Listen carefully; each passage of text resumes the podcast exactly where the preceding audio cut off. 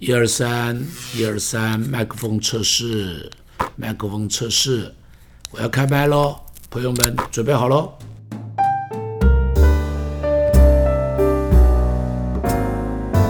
亲爱的朋友，今天跟你讲一下，以色列人在被掳归回的时候，有一个非常了不起的领袖，叫做利希米。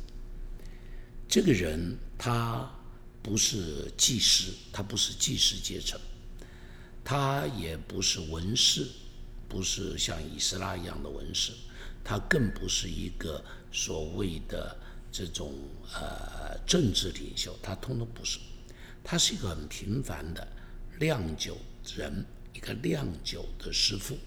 大概因为他酿酒酿得非常的好，所以被当时的亚达薛西王就呃引进到王宫里头，专门帮国王酿酒。所以显然他在酿酒中间是一把灶，在酿酒中间是个人才。所以以当时的被掳的以色列人而言，他的位置、他的生活都是非常好的，是很难得的，很难得的。他可以就在那个地方自己继续的享受他的生活，做一辈子的酒证。没有犯罪，继续的过他王宫中的生活，也不犯罪。但是这个人，这个人，他与众不同的就是，他里头有一出产生了一份热情。这份热情是什么呢？是听说，听说耶路撒冷城，这个他的祖父出来的城，他爸爸离开的城，这个城怎么样？这个城在那个地方，居然。就是呃，巴比伦亡了他以后嘛，大概就没有怎么样重建，几十年的时间，城墙越来越残败，城门也都破坏了，被火烧掉了，所以整个耶路撒冷城像个废墟一样，被四周的呃呃呃异教徒，被四周的其他的人，亚门人、摩押人都来轻看、任意的践踏。他心里头就产生了这种、这种家族、这种呃国家民族的那份的情感的伤痛啊，那份情感的伤痛，这份伤痛在他的里头就不住的催促，最后就产生了整个离西米记的故事。这个人他有些什么样子的特点？这个人有什么样子的特点？第一个。这个人是一个有使命跟热情的人。每个人都听到了耶路撒冷城的情况，大概以色列人、犹太人都会有一点伤痛，但他不一样，他的伤痛变成了使命，他的伤痛变成了热情，就是这一点跟别人不一样。每个人听到这件事情，像耳边风一样的过去。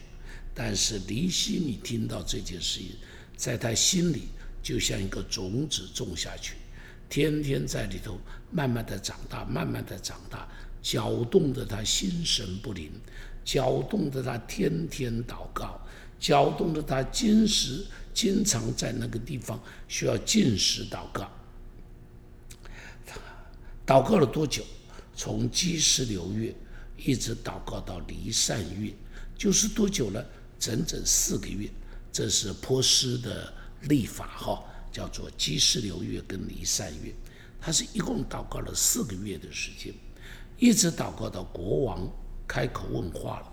国王说：“尼西米啊，平常你都是满面笑容的，最近几个月怎么看你啊，满面愁容？到底发生了什么事？”尼西米这个时候才把他心中里头的愁苦。和他心中里头的热情去跟国王讲，请求国王能够允许他，请求国王能够让他请假回去。国王答应了。你看，这个领袖有一个特点，这个领袖是一个有热情、有使命的领袖，而且这一个热情在他的里头烧得他昼夜不停，烧得烧得他里头啊哈。这个呃呃热，这个什么热血澎湃，烧得他烧得他这个这个必须要采取行动。每一个做领袖的，如果里头没有热情，这个人不能够做领袖。如果他只是完成一个责任，这个人不能够做领袖。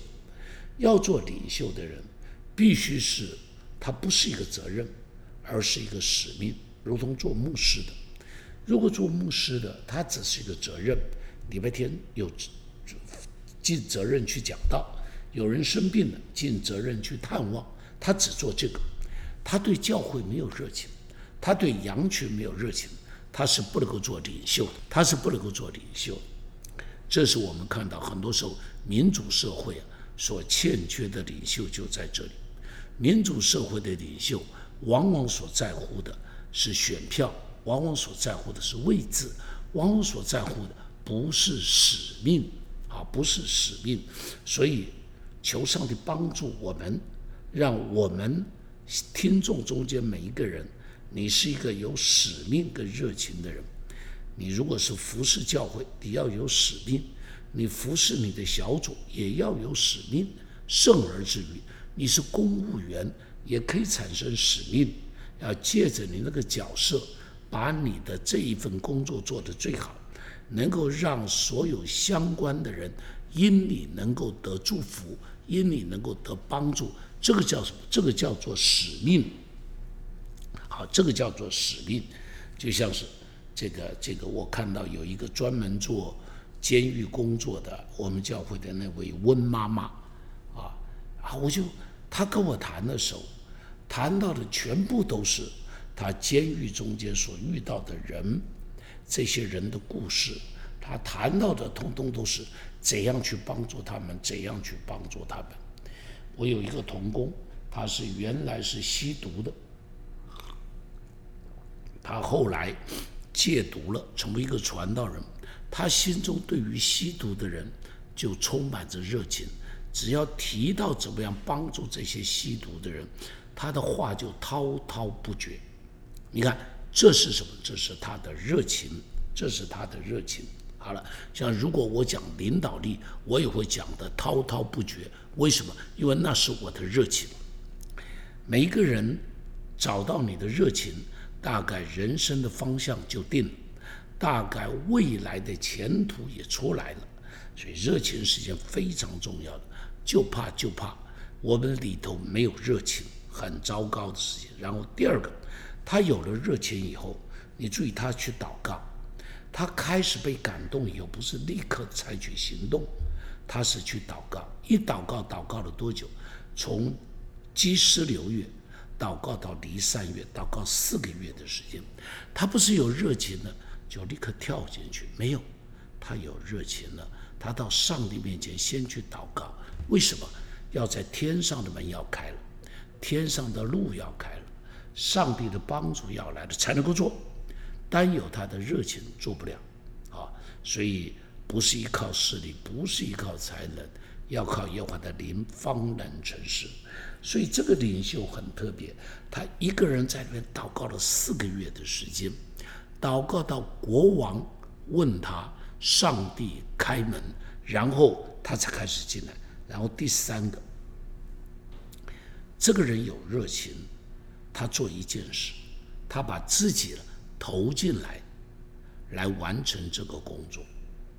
建重建耶路撒冷不是他的职责，他没有责任要去建耶路撒冷，因为耶路撒冷不是在他手上丢的，耶路撒冷不是在他手上毁的，他没有一个就是啊啊一个位置，一个责任需要去把耶路撒冷重新修好。如果他心里有一些伤痛，他可以用自己所积蓄的钱财，寄给耶路撒冷的长老，寄给耶路撒冷的这些的负责人，跟他们讲：你们来重修耶路撒冷，可不可以？可以的，绝对可以的。但是，但是，他不是给一点钱，他是把整个人摆上，他自己站在祭坛上，成为祭物。这是很多领袖所欠缺的，很多领袖是动一张嘴巴叫别人去做，尼西米不是动一张嘴巴，尼西米是自己跳进来，自己加入这个重建的行列，自己离开那个舒适的苏三城，那个文化很发达、建设很完善、生活很舒适的地方，然后呢，让来到这个算是荒僻的地方。算是废墟的地方，算是落后几十年没有建设的地方，算是一个被征服的一个地方，残破不全的一个地方。他来到这里，因为因为他里头有那份热情，那份热情催促他必须亲自来参与做领袖的。你能不能够亲自投入你要做的工作？不是站在讲台上发号施令。而是站到最前线，跟你的会众、跟你的同仁一起打拼，啊，一起打拼。时间里面，我们今天讲到这里，下一次我们继续黎西米这个人物的下一集，欢迎你一定要上来听哦。希望你会喜欢今天的节目，透过张牧师的精彩对话，让您在生命迷惘中找到出口。也欢迎您在各个收听平台收听张茂松开麦。